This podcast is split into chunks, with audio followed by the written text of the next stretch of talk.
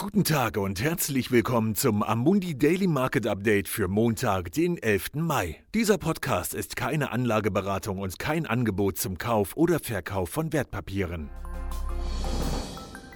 Die Finanzmärkte eröffneten die Woche in einer positiven Stimmung, da in ganz Europa wieder Anzeichen eines normalen Lebens zu erkennen sind. Der britische Premierminister Boris Johnson kündigte gestern Abend seine Pläne zur Wiederbelebung der Wirtschaft des Landes an. Weitere Einzelheiten werden heute erwartet. Arbeitnehmer, die nicht von zu Hause aus tätig sein können, wie etwa in der Produktion, haben die Information erhalten, dass sie in die Betriebe und Büros zurückkehren sollen, unter der Voraussetzung, dass ihre Arbeitsplätze den erforderlichen Sicherheitsbedingungen entsprechen. Nach Möglichkeit sollen öffentliche Verkehrsmittel weiter gemieden werden. In Frankreich können einige Geschäfte, Friseursalons und Schulen heute wieder öffnen und die Bürger benötigen keine offizielle Reisegenehmigung mehr. Auch in Deutschland können nun alle Geschäfte wieder öffnen und der Spitzenfußball soll am kommenden Wochenende starten. Die Regierungen betonen aber in allen Fällen, dass die Auswirkungen dieser Maßnahmen der zweiten Phase genau überwacht werden, wobei bei einem erneuten Anstieg der Infektionsraten schnell wieder Sperren verhängt werden können.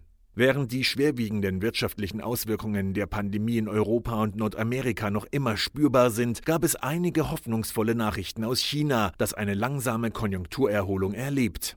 Die Autoverkäufe in China stiegen im April im Vergleich zum Vorjahr um 4,4 Prozent, nachdem sie im Februar und März eingebrochen waren. Dies folgte auf Nachrichten der People's Bank of China, die erklärte, sie werde die Kreditzinsen weiter senken und den Unternehmen mehr Unterstützung bieten.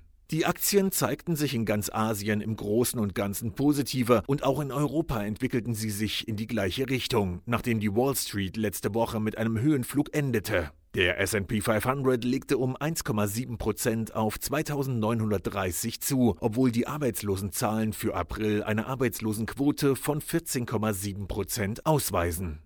Die US-Futures liegen wieder etwas höher, da die Anleger hoffen, dass die schlimmsten wirtschaftlichen Auswirkungen der Pandemie vorüber sein könnten. Vielen Dank, dass Sie sich das tägliche Marktupdate von Amundi angehört haben. Wir hören uns morgen wieder. Dieses Material dient nur zu Informationszwecken, ist keine Empfehlung, Finanzanalyse oder Beratung und stellt keine Aufforderung, Einladung oder Angebot zum Kauf oder Verkauf von Wertpapieren und Dienstleistungen dar. Dieses Dokument wird von Amundi herausgegeben und sofern nicht anders angegeben, sind alle geäußerten Ansichten die von Amundi zum Zeitpunkt der Veröffentlichung. Diese Ansichten können jederzeit ohne vorherige Ankündigung aufgrund von Markt- und anderen Bedingungen geändert werden und es kann nicht zugesichert werden, dass Länder, Märkte oder Sektoren sich wie erwartet entwickeln werden. Amundi übernimmt keinerlei Haftung, weder direkt noch indirekt, die sich aus der Verwendung der in diesem Material enthaltenen Informationen ergeben könnte. Amundi kann in keiner Weise für Entscheidungen oder Investitionen verantwortlich gemacht werden, die auf der Grundlage der in diesem Material enthaltenen Informationen getroffen werden. Die Prospekte und Kundeninformationsdokumente für die von der Amundi-Gruppe angebotenen Fonds finden Sie auf der jeweiligen Website.